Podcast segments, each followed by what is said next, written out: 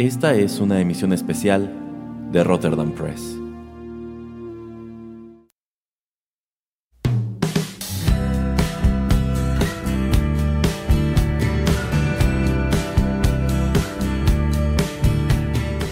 Hola amigos, los saluda Erasmo en estos micrófonos y qué bueno que nos acompañan en otra emisión especial de Rotterdam Press.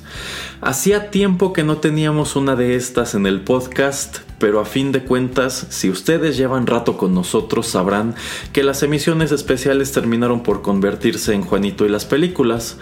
Pero en vista de que la temática que deseo abordar hoy no encaja en ninguno de los programas corrientes del podcast, decidí hacer algo totalmente aparte, y es que en esta ocasión sobre todo tomando en cuenta la fecha que es 30 de abril, Día del Niño, deseo platicar con ustedes de un tema que me gusta mucho, que son las caricaturas, y específicamente caricaturas de los años 80 y los años 90.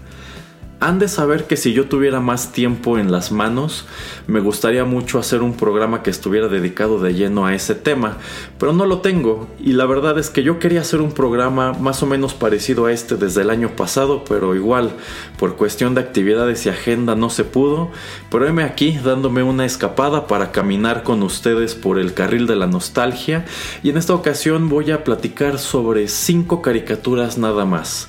Las dos primeras me las solicitaron ustedes, las últimas tres las elegí yo de entre mis favoritas y quizá no esté de más aclarar que en esta ocasión me limitaré únicamente a caricaturas americanas. En esta ocasión no haré mención de anime, que es otro género que disfruto mucho y el cual pues precisamente en esos años nos dejó cosas muy padres, cosas interesantísimas que vimos tanto en el canal 5 como en el canal 7.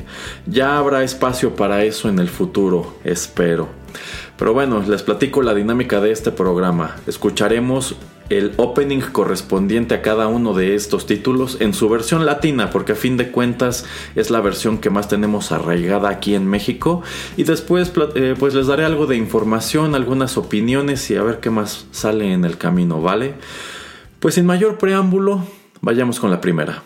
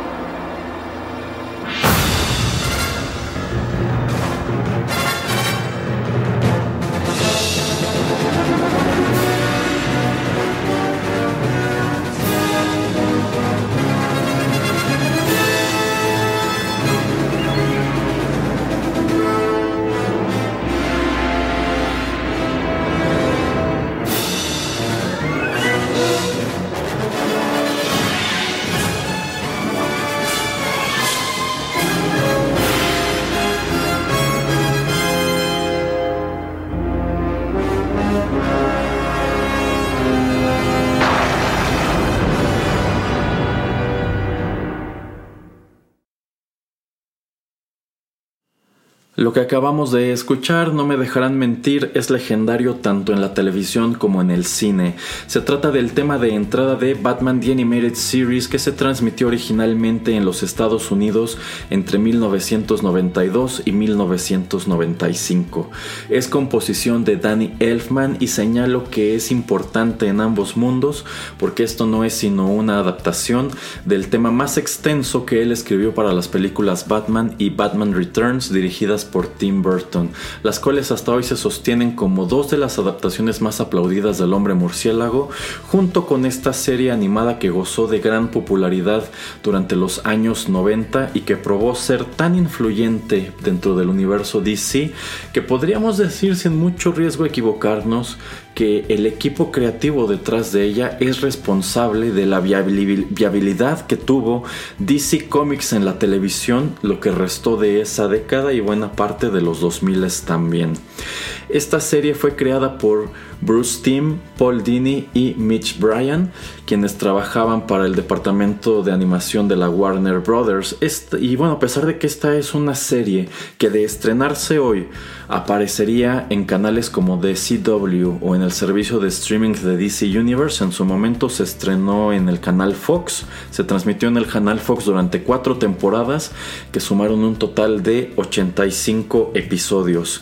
Y de hecho, pues es un producto tan popular que cuando llega al fin de su historia da origen al spin-off de The Adventures of Batman and Robin, el cual la verdad por lo menos a mí ya no me gustaba tanto, pero pues es secuela directa de lo que vimos en este show y también eh, pues dio origen a dos exitosísimos spin-offs que fueron Justice League y Justice League Unlimited, que no estoy seguro si esos shows se transmitieron en Fox en Estados Unidos también, pero por lo menos aquí en México los tuvimos, bueno, los pudimos ver a través de Cartoon Network y son otras dos series excelentes.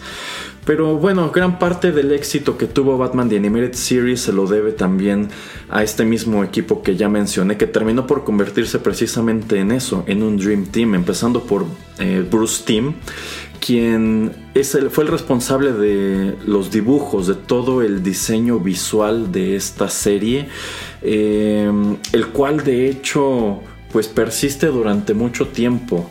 Yo siento que de varios años para acá DC ha tratado de alejarse un poco del dibujo de Bruce Timm, pero como que no lo consigue con mucho, con mucho éxito.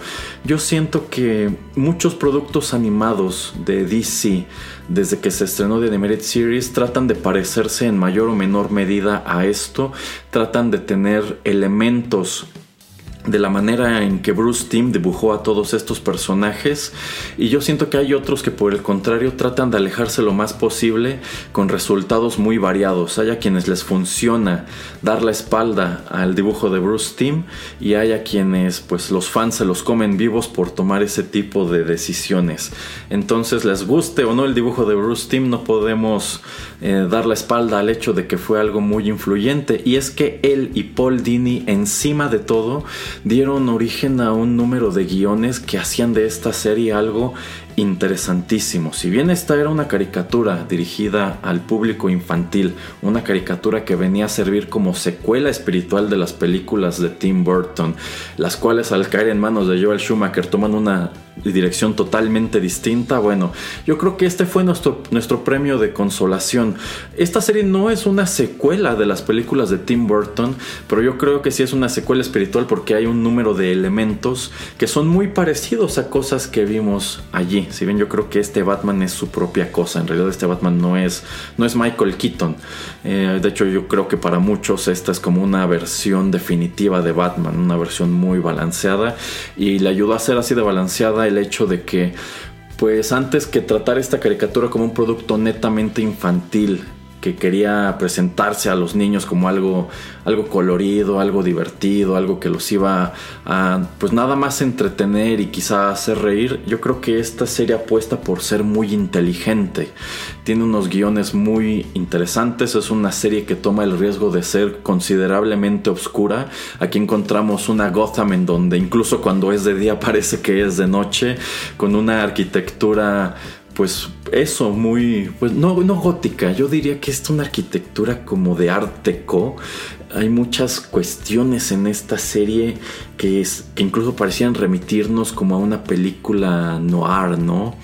Entonces creo que es un estilo gráfico muy interesante eh, que aunado al tipo de historias que manejaban, que podían ser lo mismo humorosas que dramáticas, pues hizo que The Animated Series eh, fuera recibida muy bien por un demográfico muchísimo más amplio que el original, porque yo creo que este era un show que lo mismo apelaba a niños que conocían a Batman por las películas y por los cómics, que jóvenes adultos que quizá nada más estaban familiarizados con las películas, y yo creo que también a adultos que recordaban pues a Batman de muchos años atrás en su niñez, quizá recordaban a Batman del show de Adam West, pero esto no tenía nada que ver. Yo creo que este era un producto eso, totalmente balanceado y que vino a escribir algunas versiones muy interesantes también de los, pues de los mismos villanos.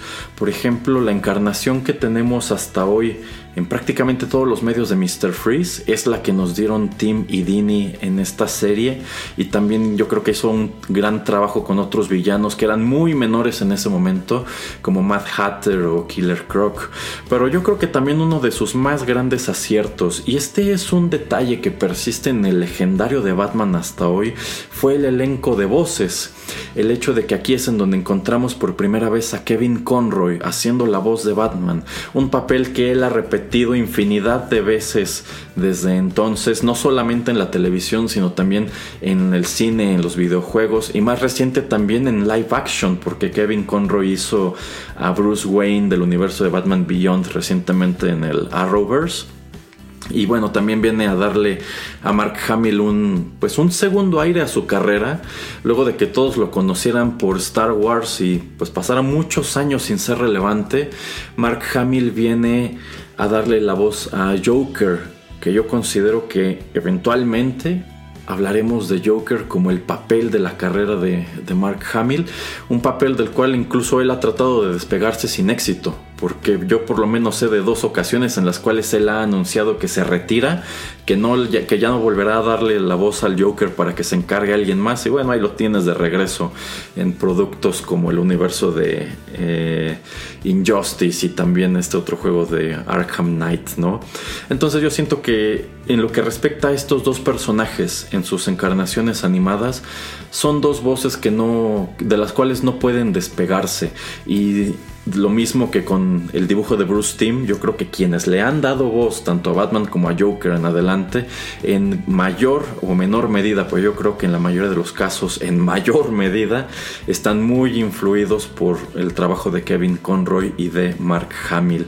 Además de eso, es The Animated Series la que introduce al personaje de Harley Quinn. Este es un personaje creado netamente por Bruce Timm. Aparece aquí como pues una secuaz genérica de Joker.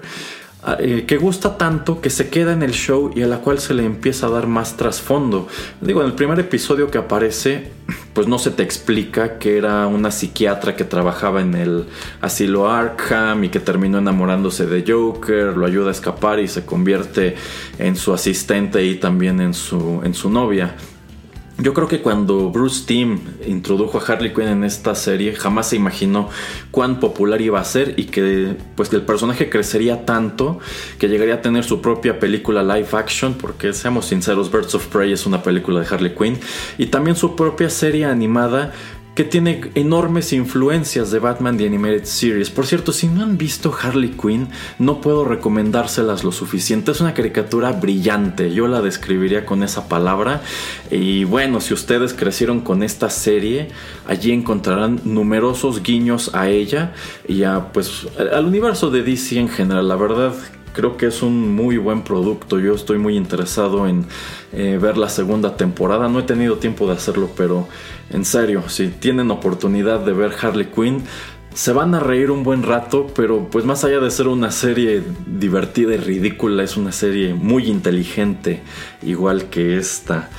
Eh, y, bueno, son algunas de las cosas eh, que puedo decirles de The Animated Series. Yo creo que este es un producto que ameritaría su programa entero por sí solo, pero ya me explayé bastante en, este bloque. Esta es una serie que yo recuerdo con mucho cariño. Yo recuerdo que la veía junto con mi hermano en, en las tardes y vino a avivar mucho nuestro interés por el universo de Batman en general. A mí siempre me ha gustado Batman, pero la verdad creo que no me sumergí de lleno en ese personaje y su universo hasta que vi The Animated Series y me animé a comprar eh, pues más cómics de los que tenía en ese momento. Y pues hay muchas cosas que se me quedaron grabadas. Y otra gran curiosidad es el hecho de que esta es una de la bueno es la única encarnación de Catwoman en donde es rubia porque bueno, aquí es, es un detalle alusivo al hecho de que Michelle Pfeiffer, quien es rubia, hizo a Catwoman en Batman Returns, cuando pues, el personaje siempre ha sido moreno, siempre ha tenido el cabello negro e incluso en algunas encarnaciones más recientes han tratado de darle como rasgos más eh, latinos e incluso pues en la venidera película de Matt Reeves, incluso afroamericanos. Pero bueno, eh, creo que esta es una serie muy interesante. Creo que es una serie que en su momento, sin bronca, le daba batalla a pues un gran gigante de la televisión animada de la época que eran los Simpson. Un producto que pues sigue muy vigente de alguna o de otra manera, al cual incluso pues se rumora por ahí están tratando de traer de vuelta, de darle un, revival, persiste en la memoria como un gran producto para DC y en vista de que pues ahí la llevan en el cine, pero lo están haciendo muy bien en el terreno animado. Creo que es algo a lo cual eh, ahora más que nunca están aferrados, ¿no? En fin, vamos con nuestra siguiente caricatura.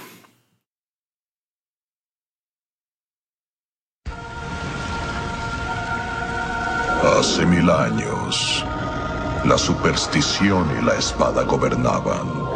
Era un mundo oscuro, un mundo de terror. Era época de gárgolas. Piedra de día, guerreros de noche. Fuimos traicionados por los humanos que habíamos jurado proteger, congelados en piedra por un hechizo mágico durante mil años. Aquí en Manhattan, el hechizo se ha roto y vivimos de nuevo.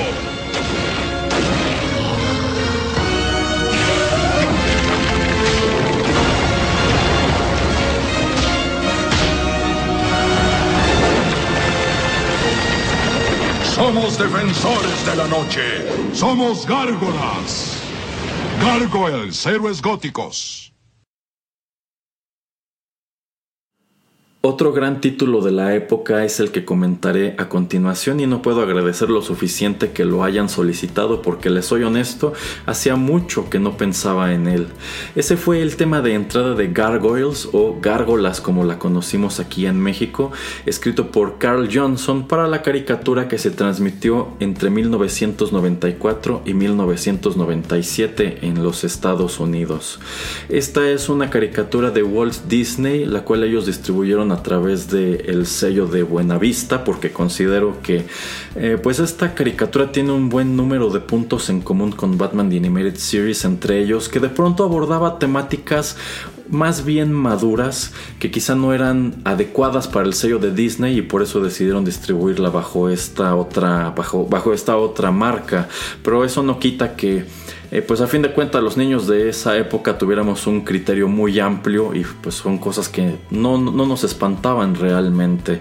Y una gran peculiaridad de Gargoyles es que rompe una larga tradición de la animación estadounidense de dar crédito al creador de la misma.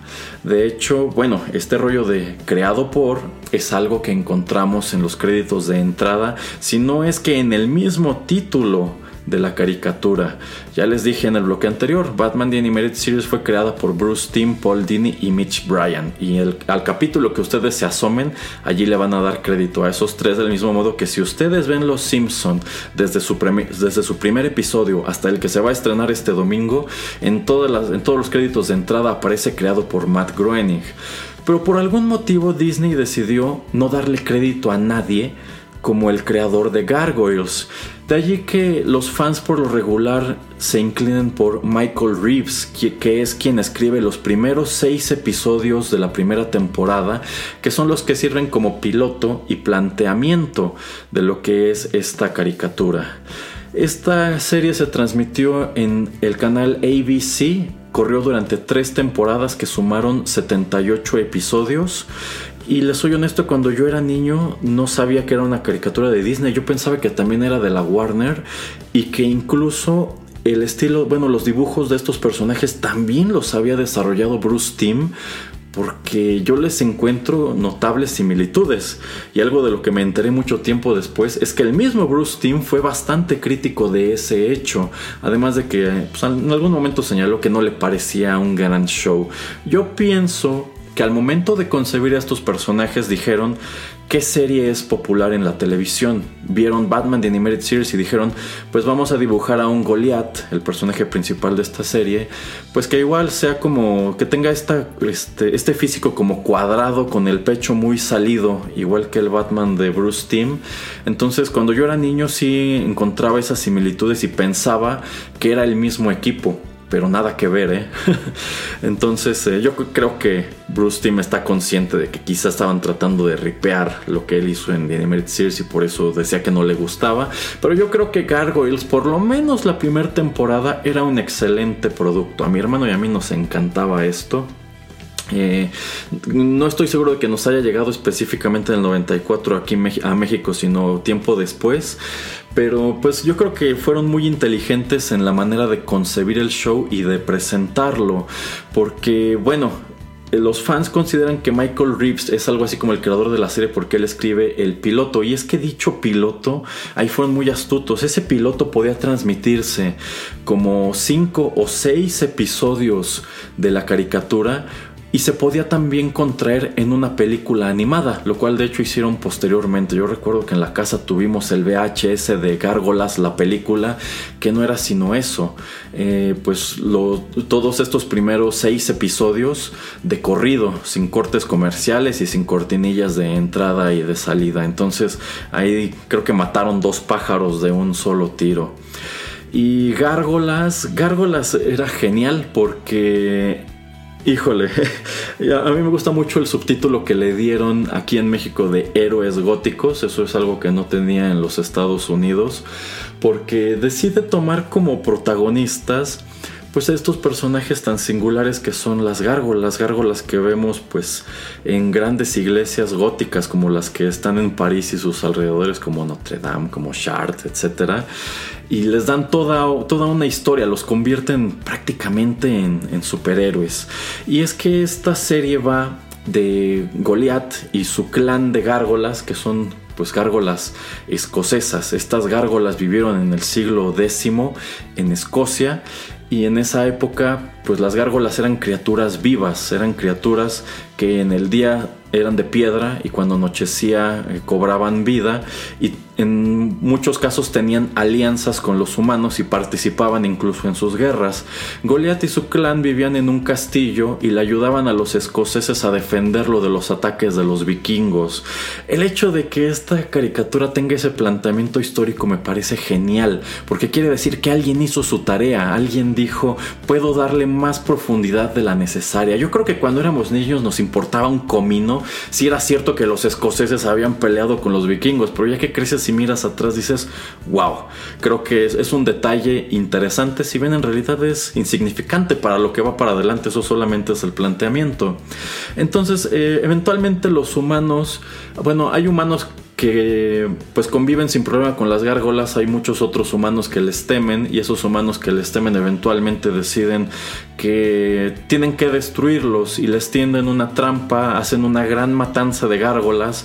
Y Goliath y su clan eh, son sujetos a un hechizo que los tendrá convertidos en piedra permanentemente durante mil años o hasta que el castillo se eleve por encima de las nubes. Esto se establece como una cláusula imposible de lograr, por ende, pues quien les pone esta maldición dice de ese modo nunca van a despertar. las gárgolas son especialmente vulnerables cuando son de piedras y las, las destruyen cuando son una estatua, pues mueren.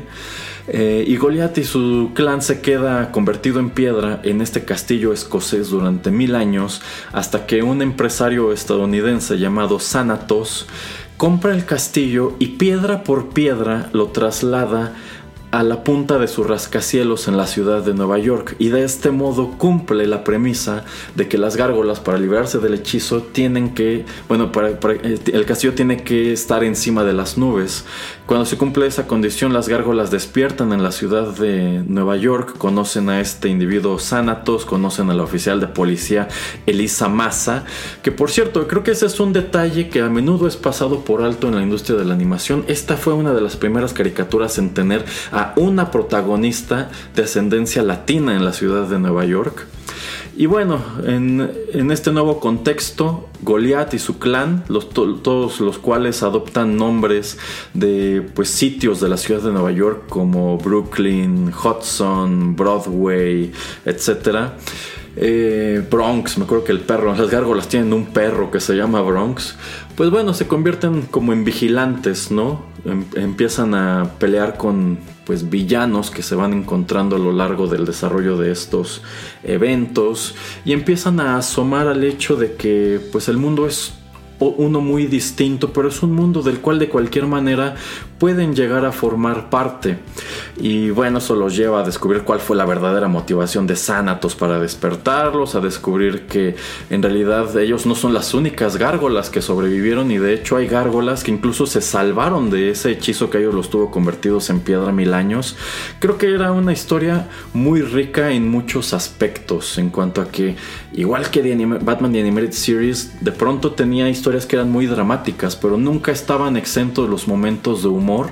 Eh, sobre todo yo me acuerdo que el personaje de los personajes de Lexington y de, y de Broadway de pronto tenían detalles muy humorosos, eran como comic relief, mientras que todo lo relacionado con, con Goliath era más serio, más dramático, todo lo relacionado con, con Demona.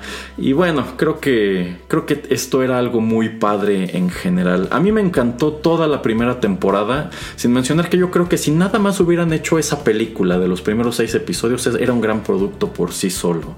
Eh, lo que es la segunda temporada, que para muchos es conocido como eh, Gargoyles World Tour o World War Gargoyles, algo así, pues ya no me latía tanto porque yo siento que los escritores dijeron ya nos quedamos sin historias que contar en Nueva York, lo cual era cierto.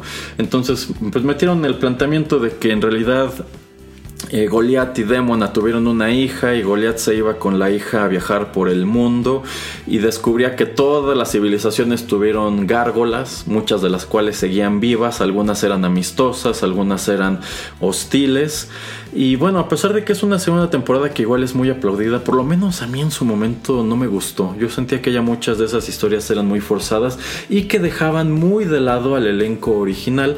Y hay una tercera temporada que es infame y que incluso los creadores de la serie luego cuando sacan el cómic deciden hacer de cuenta que no existió porque eh, Disney decide correr a todos los escritores de la serie por considerar que este, pues la, la serie no era muy infantil realmente y la tercera temporada la convierten en, un show netamente tonto. Entre otras cosas, me acuerdo que Broadway se va, eh, se va a, Hollywood para convertirse en estrella de cine.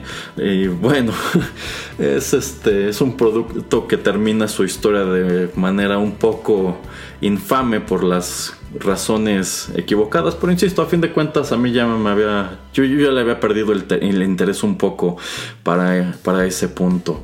Eh, un, detalle muy interesante, por lo menos del dubbing en inglés, es que originalmente Walt Disney había puesto los ojos en un número de actores para que hicieran la voz de Goliath. Uno de ellos era eh, Christopher Lee. También se lo llegaron a ofrecer a James Earl Jones, la famosísima voz de Darth Vader. Eh, y bueno, terminan dándoselo a un actor que lleva mucho tiempo en el cine en papeles menores, que es Keith David, quien de hecho también le ha dado voz a Spawn. Seguramente aquí en México nosotros tenemos muy grabadas las voces de estos personajes en el doblaje latinoamericano. Si nunca han visto Gargoyles en inglés, yo les recomendaría escucharlo como curiosidad. Si bien yo creo que uno de los puntos más nobles de esta caricatura en nuestro país es que hicieron un, un, estupendo trabajo de doblaje. Yo creo que no le pide nada el nuestro al original. Pero bueno, otro gran título yo creo de los años 90. Esas fueron las dos caricaturas que me solicitaron, Batman The Animated Series y también Gargoyles. A continuación quiero hablar de las tres que yo elegí y en este punto vamos a dar unos cuantos pasos para atrás en el tiempo.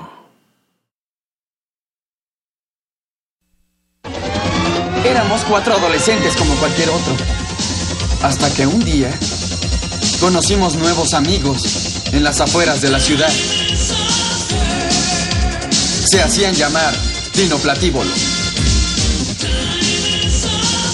Mis compañeros y yo formamos el Dino Escuadrón Secreto en alianza con los dinoplatívolos del espacio exterior. Y nos unimos todos en la batalla contra Genji Rex y sus malvados tiranos. Los dinoplatívolos están escapándose, jefe Rex. ¡Sígalos, Casperos!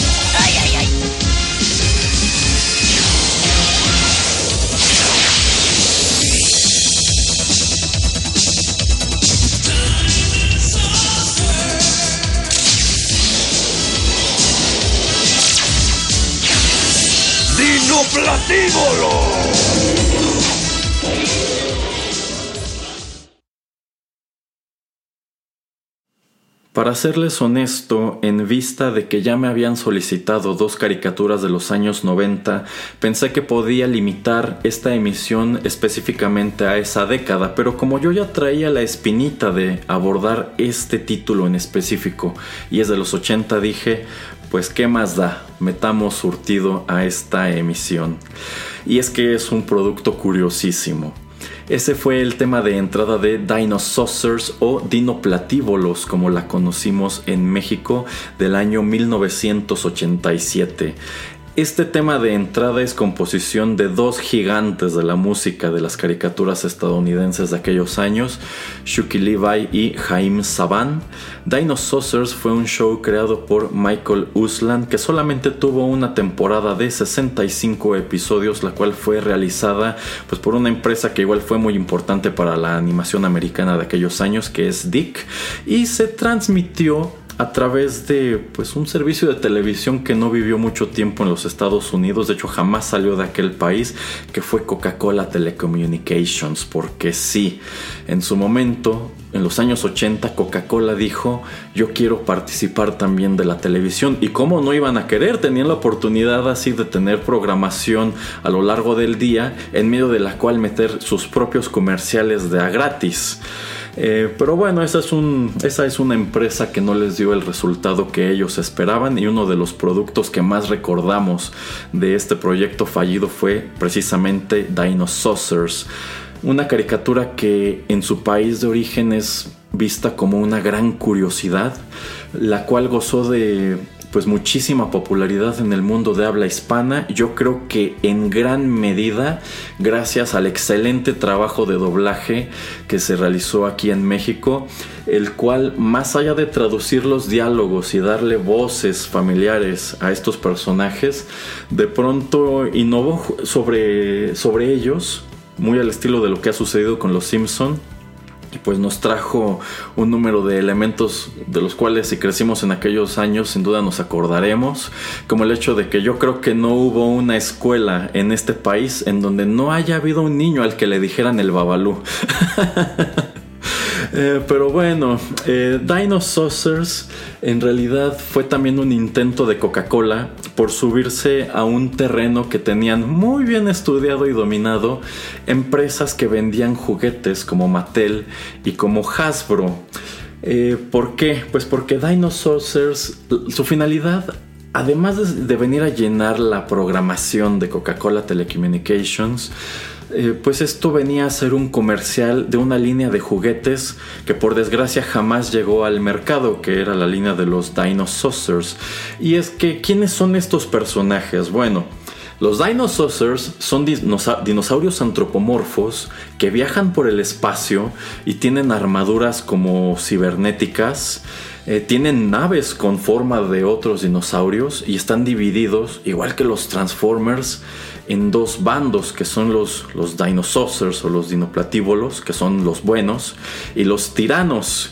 Y pues uno de los principales detalles que distingue unos de otros es que los Dinosaurs pues, tienen mucho azul en su uniforme, mientras que los tiranos casi todos son rojos. Los Dinosaurs casi todos son dinosaurios herbívoros y los tiranos casi todos son carnívoros. Aunque bueno, eso no previno que, en vista de que pues, el dinosaurio por excelencia en aquellos años, y yo creo que hasta hoy es el tiranosaurio, pues el líder de los tiranos, claro que es un tiranosaurio llamado Gengis Rex, pero yo creo que en su momento deben haber coqueteado con la idea de que el líder de los dinosaurios fuera también un tiranosaurio, pero para no repetir la especie fue un alosaurio, que es un dinosaurio más parecido, pero nada más por no llamarse tiranosaurio no es tan interesante. y bueno, estos dinosaurios antropomorfos que viajan por el espacio y son enemigos como los Autobots y los Decepticons, llegan a la Tierra y allí eh, cuatro chicos con actitud se topan con los Dinosaurs y se convierten en sus Secret Scouts y los ayudan en su batalla para evitar que los tiranos se apoderen de la Tierra. Y tiene, bueno, tenían una peculiaridad que, pues estamos diciendo que estos son como dinosaurios evolucionados. Eh, tenían una característica, en su traje tenían un como botón que era el símbolo de el, símbolo de los dinosaurs. Este era un trato que solamente tenían los, los dinosaurs. Los tiranos estaban tratando de robárselos. Cuando ellos pulsaban este botón se convertían en un dinosaurio, en un dinosaurio histórico, en un animal, pero que retenía su inteligencia y su capacidad de hablar. Esta era una habilidad totalmente inútil, que de hecho creo que después de tres o cuatro episodios eh, abandonaron por completo porque dijeron, pues no tiene mucho sentido, porque querrían regresar a una forma más primitiva de su misma especie. Y bueno, realmente no es como que quisieran explicarte si esos dinosaurios tenían alguna relación con los dinosaurios que vivieron 65 y tantos millones de años antes que nosotros aquí en la Tierra, pero no hacía falta, eso no era lo importante, lo importante es que esta caricatura venía a recordarte dos cosas importantísimas. En primer lugar, Jurassic, bueno, Jurassic Park no, pero este The Land Before Time, este y pues vino a convertirse en pues uno de estos equipos de animales antropomorfos, muy al estilo de las tortugas ninja, y yo creo que también un precursor muy importante de equipos como lo serían los Power Rangers. Entonces, pues estos no eran más que los Transformers con dinosaurios.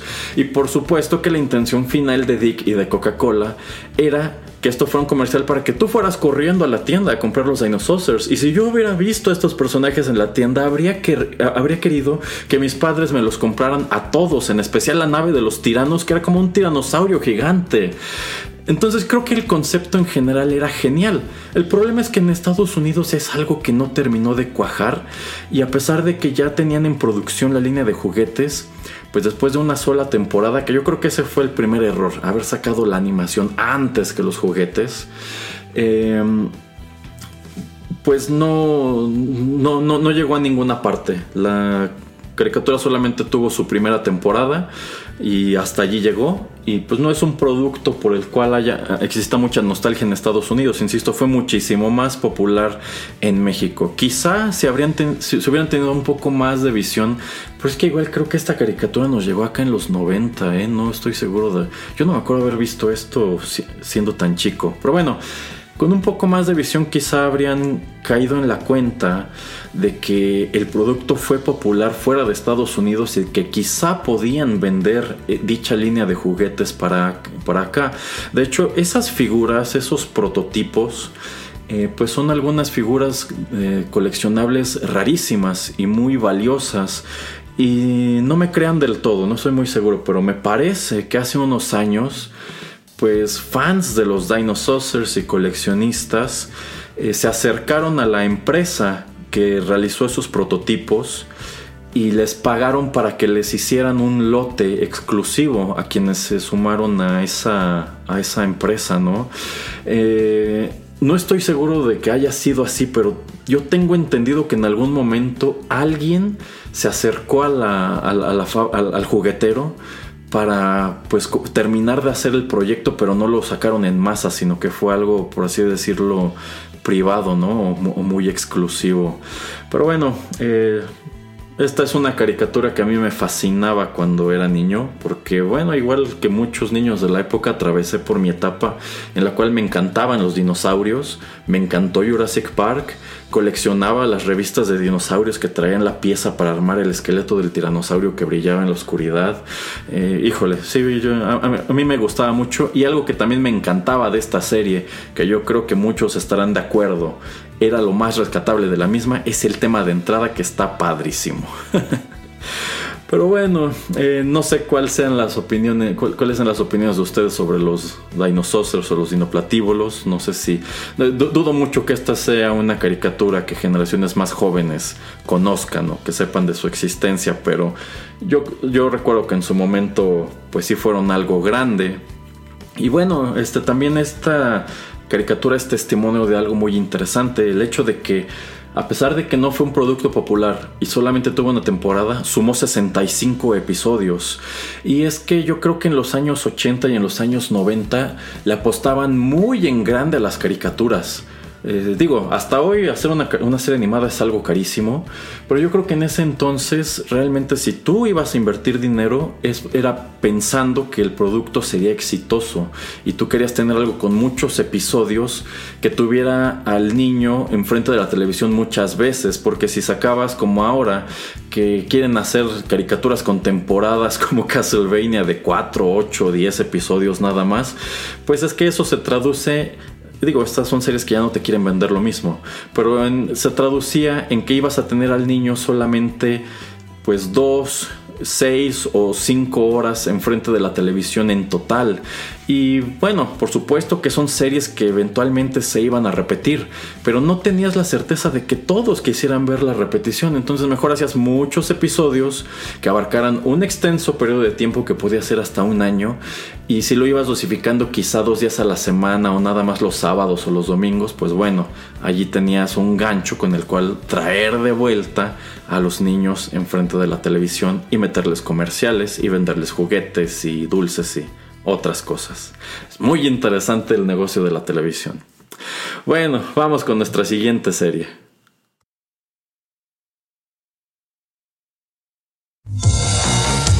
Tronando entre las estrellas para salvar el universo de las mentes monstruosas.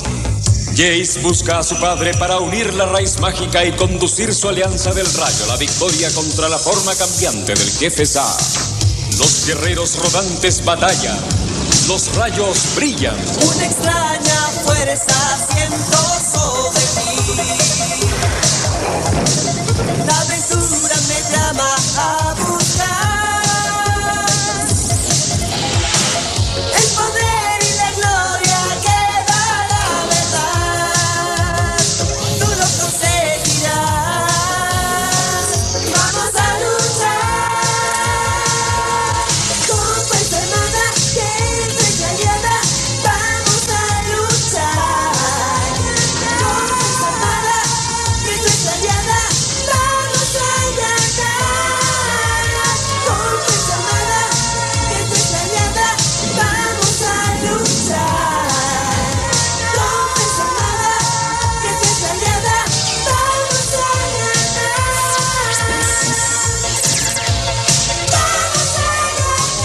y los guerreros rodantes.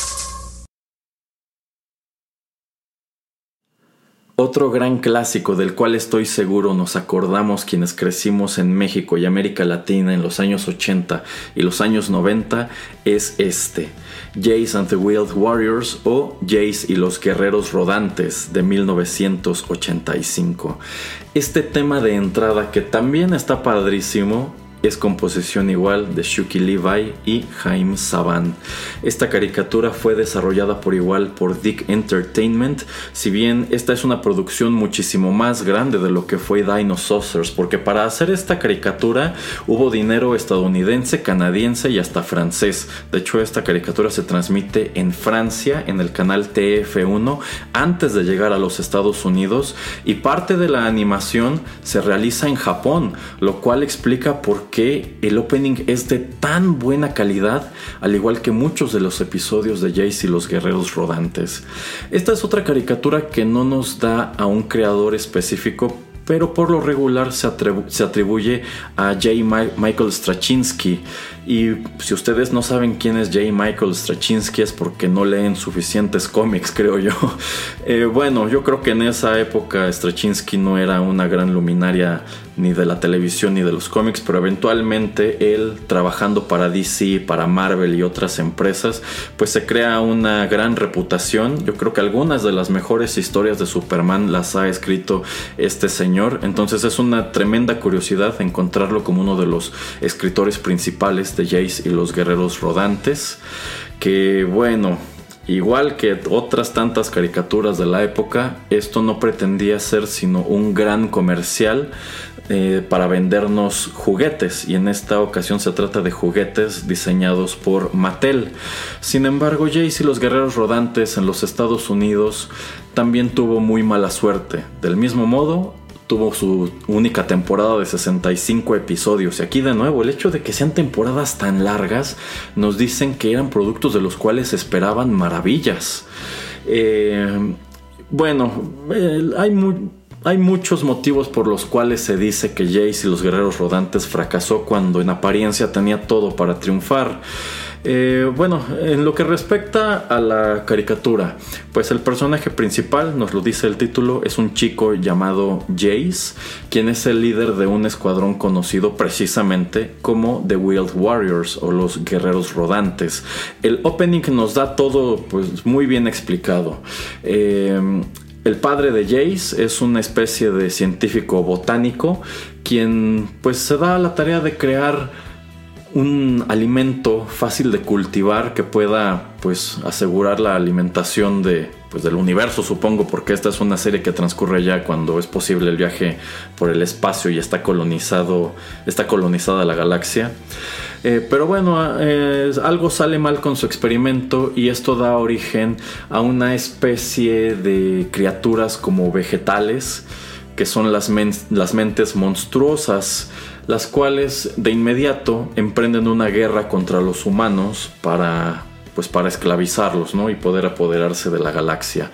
Entonces para detenerlos, eh, Jace y, este, y su padre cada uno tiene la mitad de una especie de medallón que es la raíz mágica y cuando logren juntarlos van a lograr derrotar a las mentes monstruosas. Entonces la serie va realmente de la búsqueda que realiza Jace de su padre a través de pues a través de estos mundos, acompañado de un elenco de personajes bastante sui generis, porque si estamos diciendo que este es un setting como de ciencia ficción con toques de fantasía, pues bueno, eh, uno de los principales aliados de Jace es un mago, un mago este, con túnica y gorro morados y una barba larga blanca, muy, pues muy de Merlín, ¿no? De la espada en, la piedra de Disney. Eh, y también tiene un escudero. Yo no veo por qué Jace y su mago Merlín necesitan un pequeño robot escudero que, que bueno, es eso, es como una pequeña armadura medieval animada, incluso pelea con una lanza, como estas que se utilizaban en las justas. Lo acompaña una niña, una niña que de hecho es como de origen vegetal, que se llama Flora y puede interactuar y controlar las plantas. Es algo así como Poison Ivy eh, Kid Edition. Y también un mercenario, este, que la verdad no es más que Han Solo de este universo. Es un, es un tipo pues sin escrúpulos que nada más está ayudando a Jace porque le va a pagar mucho dinero a cambio de llevarlo hasta donde está su padre y tiene pues naves y tiene un transporte armado muy grande en donde pueden guardar estos vehículos que son los Wild Warriors, ¿no? Y bueno, estos son vehículos que ellos utilizan para enfrentar a las mentes monstruosas, que bueno, ellos no tienen vehículos, pero se pueden convertir en dichos vehículos, que tienen unos diseños muy padres. A mí el que tenía esta como sierra eléctrica, como me gustaba. Este, y bueno, a, a grosso modo, ese es el planteamiento de Jace y los guerreros rodantes. Si esta es una serie en la cual invirtió Mattel, por supuesto que quería venderte juguetes. Y hubo una línea de juguetes que se llamó eh, Wild Warriors. Y bueno, son productos muy parecidos a los que vimos en la, en la caricatura. De hecho, en las, imágenes yo creo que no les hacen justicia porque eran vehículos muy grandes. Entonces, la, el chiste de estos vehículos era que si tú comprabas dos de ellos, ya fuera uno de los Wild Warriors, otro de las Monster Minds, las piezas eran intercambiables. Tú podías quitarle las llantas a uno y ponerle las del otro. Y quizá quitarle al Wild Warrior el cañón que trae en la parte de arriba y montárselo en un costado al Monster Mind. Vamos, como que ese era el catch, ¿no? Tú podías si, juntabas todos, tú podías hacer vehículos más interesantes, ¿no? Era como pues estos Transformers que juntabas para hacer Transformers más grandes, pero en este caso eran vehículos. ¿Cuál fue el problema? El problema es que estos juguetes salieron mucho antes al mercado de que llegara la serie animada y no fueron muy populares realmente porque si somos honestos el diseño no era muy atractivo. Estos vehículos se veían mil veces más padres en la caricatura que en la vida real. Tengo entendido que por ser juguetes grandes eran muy caros. Y es que también los juguetes no tenían nada de ese lore que acabo de decirles de Jace y de sus compañeros y de las Monster Minds. Eh, realmente las figuras que traía cada vehículo eran referidas nada más como pilot era un muñeco totalmente genérico y cada juguete venía con un librillo, un pequeño cómic muy al estilo de los juguetes de Masters of the Universe en donde pues te exponían un planteamiento muy general de por qué estaban peleando los Wild Warriors, que también creo que se, se llamaban este, The Lightning League, la Liga del Trueno, contra las Monster Minds, contra las mentes monstruosas. Pero no había mención de Jace y su padre y la raíz mágica, nada, no, no, no había nada de eso. Entonces, eh, realmente la serie animada llega tarde en un punto en el cual los juguetes pues ya iban prácticamente de salida. Eh, yo no estoy seguro de por qué haya, hayan llegado ambos productos tan desfasados. La teoría comúnmente aceptada es que Mattel al ver las bajas ventas de los juguetes decide hacer la serie como un gran comercial para impulsarlo del mismo modo que eh, pues la caricatura impulsaba la venta de GI Joe, la venta de Transformers y bueno, ese es un fenómeno histórico muy claro y pues muy famoso. Pero pues no, realmente las ventas de la línea de Wild Warriors no repuntaron.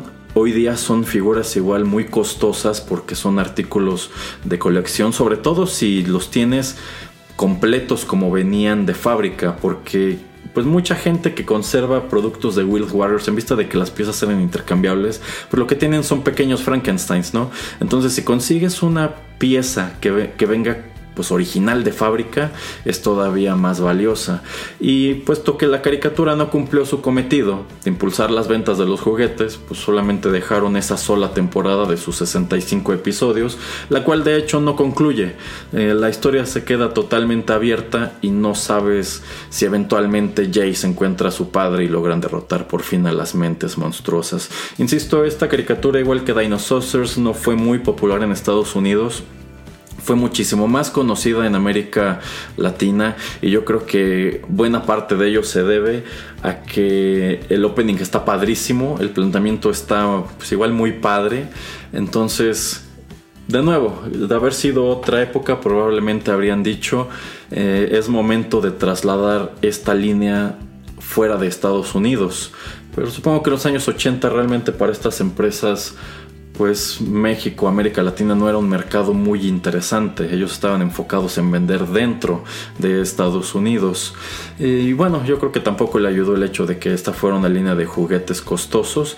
Y por lo menos yo no recuerdo haberla visto en tiendas aquí en México nunca. No sé, no sé ustedes.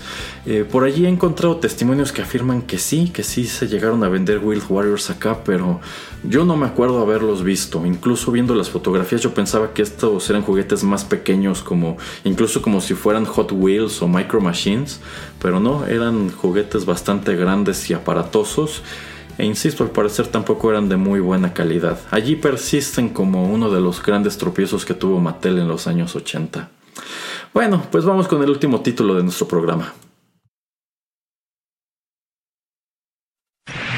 Interrumpimos esta transmisión para traerles el programa de Coraje, el perro cobarde, estelarizada por Coraje, el perro cobarde. Abandonado de cachorro fue encontrado por Muriel, que vive en el poblado de ningún lugar, con su esposo don Justo Bolsa. Pero escalofriantes cosas pasan en ningún lugar y depende de Coraje salvar su nuevo hogar. ¡Estúpido perro! ¡Me hiciste ver mal!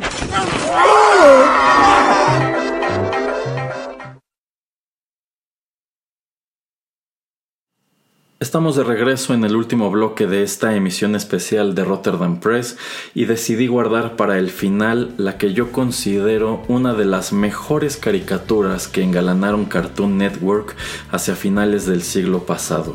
Acabamos de escuchar el tema de entrada de Courage the Cowardly Dog o Coraje el perro cobarde, escrito por Jody Gray y Andy Esrin para esta caricatura que se transmitió en Estados Unidos entre 1999 y 2002. Courage the Cowardly Dog fue creada por John R. Dilworth y corrió en Cartoon Network durante cuatro temporadas de 52 episodios. Se sostiene hasta hoy como uno de los productos más exitosos y también más interesantes que tuvo Cartoon Network durante los años 90, porque a fin de cuentas esto se estrena a finales de los años 90. Es una serie queridísima, una serie que yo considero destaca por muchas cualidades excepcionales que ayudaron a distinguirla muy por encima de otros productos contemporáneos que fueron también exitosísimos, como el laboratorio de Dexter, las chicas superpoderosas, etc. Pero yo considero que en su momento Cartoon Network no tenía nada que se le pareciera a Coraje el perro cobarde, de tal suerte que yo me atrevo a decir que para Cartoon Network esto es como su Invader Sim, con la enorme diferencia de que esta no es una caricatura a la cual ellos decidan censurar o contra la cual decidan tomar reprimendas pues por el hecho de no caminar por una línea que se les especificó.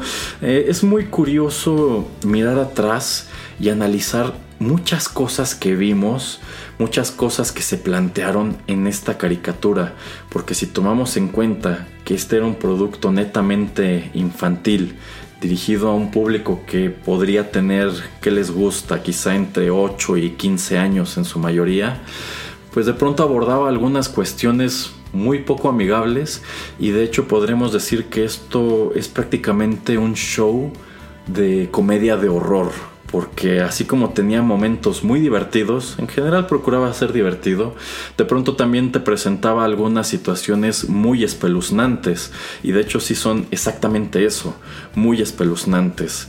Hay muchas cosas que miras atrás y dices, es increíble que la gente de Cartoon Network les haya permitido hacer tanto y llegar tan lejos. De pronto dices, ¿cómo es posible que alguien haya permitido que de pronto exploraran este tipo de temas, ¿no? O que presentaran personajes con este tipo de aspectos, o que te dan a entender ciertas cosas.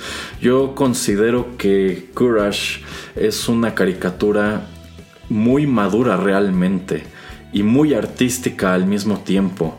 Porque bueno, eh, si miramos atrás a esta época de Cartoon Cartoons, pues encontramos animación tradicional, encontramos diseños de personajes pues muy minimalistas de pronto, muy pues eh, muy eso, muy caricaturescos, muy divertidos, muy llenos de color.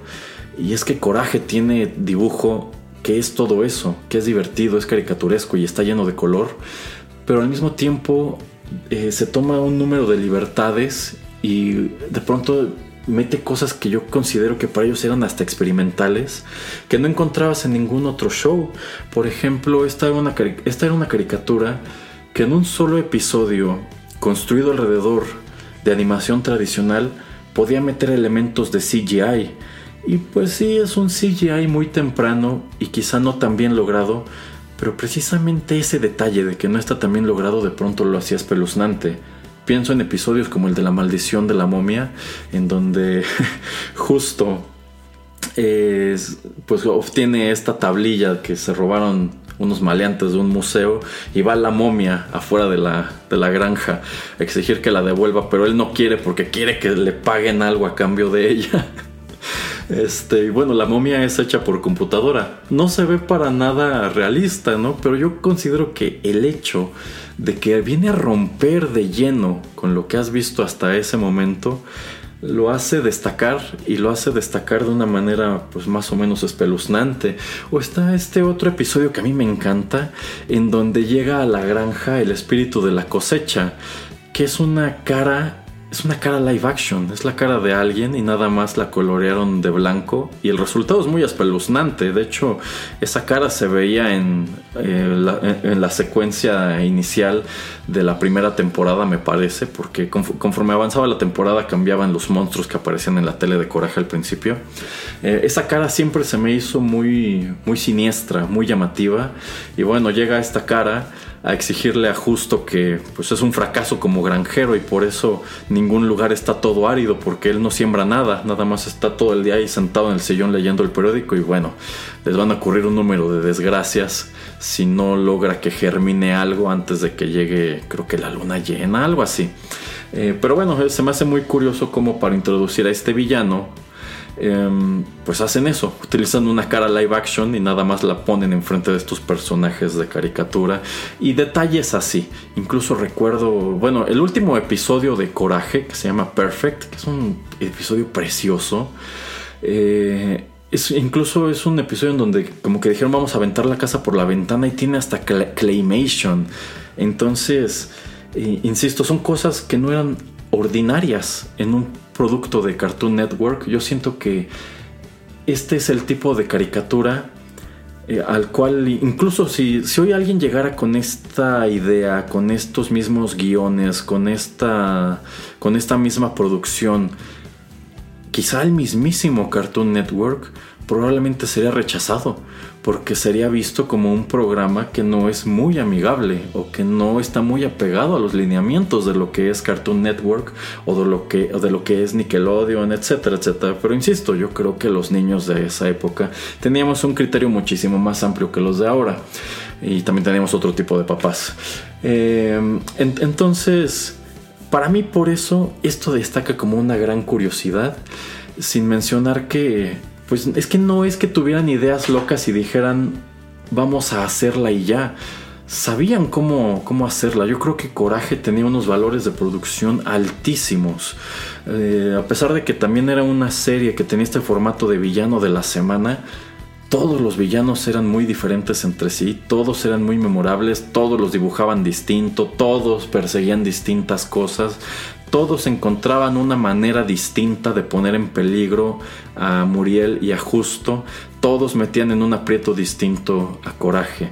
Aquí había mucha creatividad, mucha innovación. Este. Y, bueno, cosas muy padres. Esta es una caricatura a la cual creo que de ninguna manera podríamos acusar de tener un solo episodio flojo. Un episodio que digas este, este episodio o estos episodios están, ya están aburridos o se nota que ya no se les está ocurriendo nada. Yo creo que de principio a fin, a lo largo de esos 52 episodios, mantuvieron un estándar de calidad muy alto, a veces más alto que, que en otras. Y algo que nunca me he cansado de señalar desde que veía esta caricatura en la televisión era la música bueno, a lo largo de su historia participaron un buen número de compositores para hacer la música incidental, que eso es algo que olvidé mencionar de Batman The Animated Series, que Danny Elfman nada más hizo el tema de entrada. Eh, a lo largo de la historia de esa caricatura también participaron muchos, muchos este, compositores. Eh, es lo, mismo que ocurre con, con Coraje. Y, pero bueno, de pronto encuentras unos episodios como el de la torre del Dr. Salost, o también este en donde llega el, doctor Gerbo que vende aspiradoras que atrapan a la gente y los convierten como en pelusa. este también tiene unos momentos musicales padrísimos. Entonces yo creo que Coraje es una serie que tenía todo por ganar.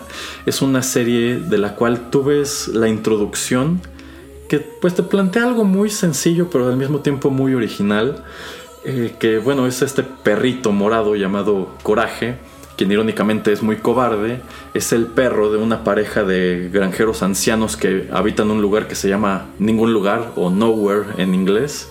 Viven en una granja y en ese lugar siempre están ocurriendo como cosas paranormales y estas situaciones, esto pone en peligro a Muriel y a Justo y Coraje siempre tiene que salvarlos.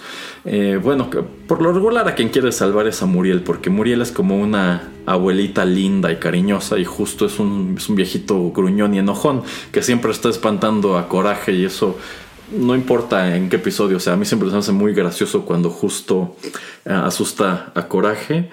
Este, y ese básicamente es el planteamiento. Y tú pensarías que pues, con una cosa así no tienes realmente tanta tela donde cortar.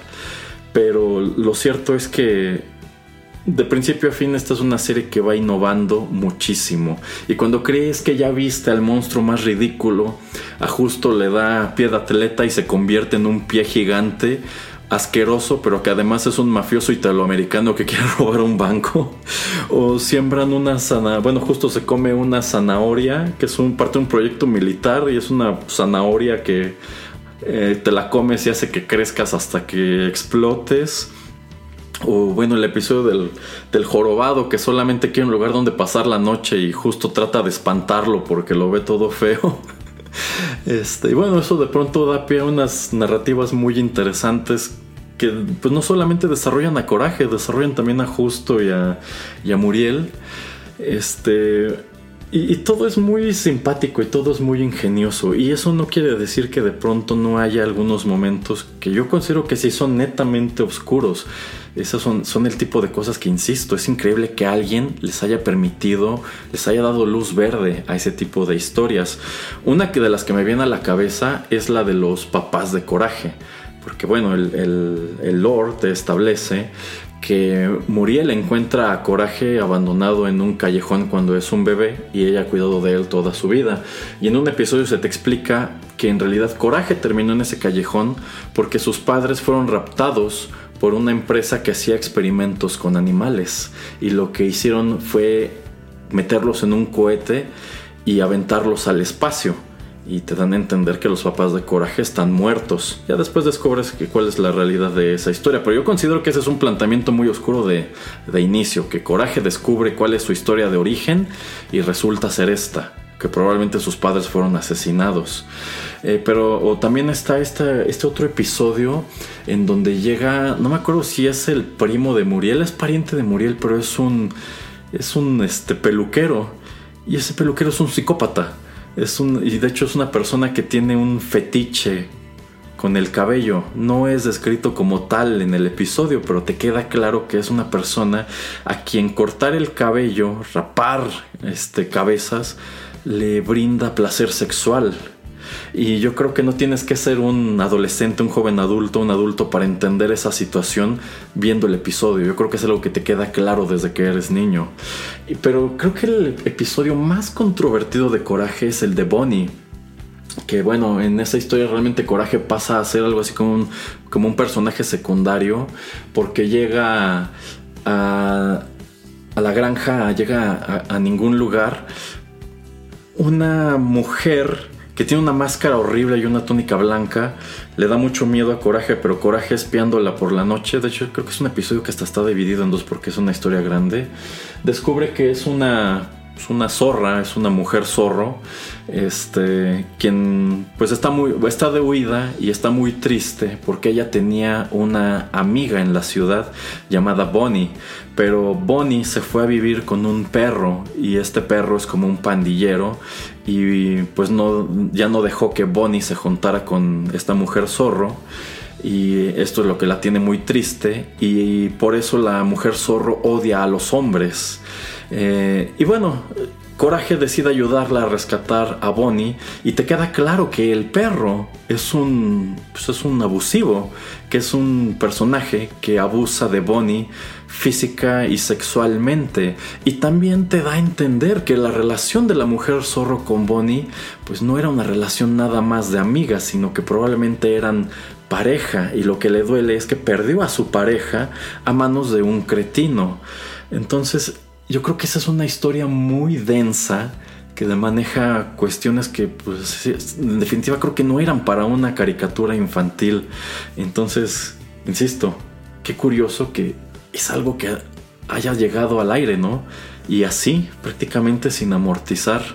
Entonces, por, por, todos los motivos que acabo de exponerles y muchos otros, creo que Coraje el perro cobarde es uno de los más grandes productos que tuvo Cartoon Network en sus horarios de transmisión. Es una caricatura que está completa en Netflix. Si se perdieron algún episodio, si se quedaron con ganas de ver más de, de Coraje, eh, por lo menos hasta hace poco ahí estaba disponible toda, las cuatro temporadas completitas. Sí hay que dedicarle un muy buen rato porque, insisto, son 52 episodios, pero valen muchísimo la pena. Y si nunca conocieron Coraje el perro cobarde, lo mismo, se los recomiendo muchísimo y véanlo desde el principio. Se van a reír un rato, se van a quedar pensando un rato. Eh, vamos, yo creo que es un gran producto. Es el más grande éxito que tuvo su creador John. John R. Dilworth. Él ha trabajado para varios canales de televisión y para varios estudios, pero nunca ha tenido un éxito similar. Porque yo en algún momento sí dije, quiero ver qué más ha hecho pero incluso por allí tiene un montón de caricaturas que nunca llegaron a transmitirse, se quedaron incluso en piloto o nada más en, desarrollo. y él llegó a comentar que sus inspiraciones para crear esta caricatura eran eh, Scooby-Doo, los Looney Tunes y Salvador Dalí. Y ese detalle de Salvador Dalí yo creo que sí es muy palpable. Por cierto, este, dos datos bien interesantes ya para terminar el programa y terminar con este bloque de, de coraje. El primero de ellos, y de nuevo, creo que e, esto no estoy seguro que sea totalmente cierto, pero es algo que leí alguna vez, es que efectivamente en Nuevo México, en los Estados Unidos, hay un lugar que se llama Nowhere, ningún lugar.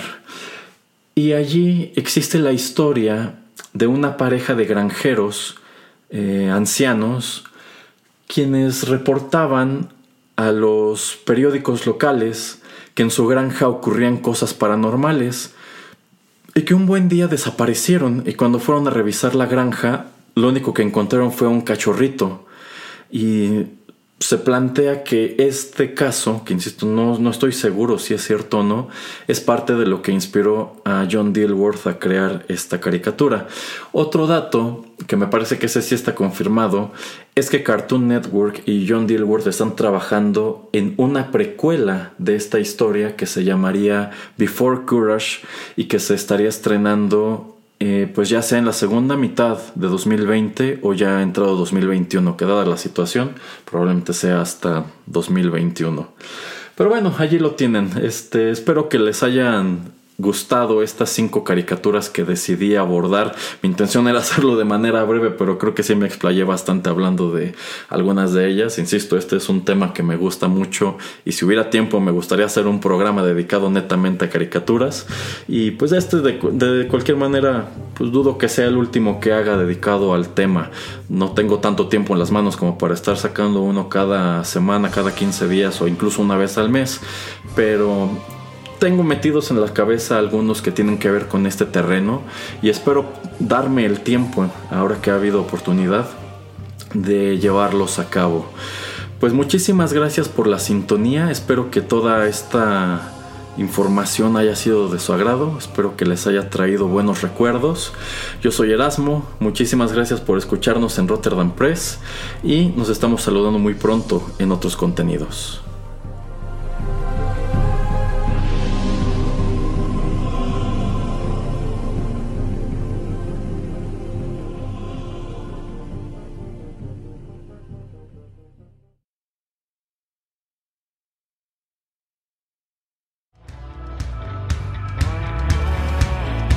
Estás escuchando Rotterdam Press.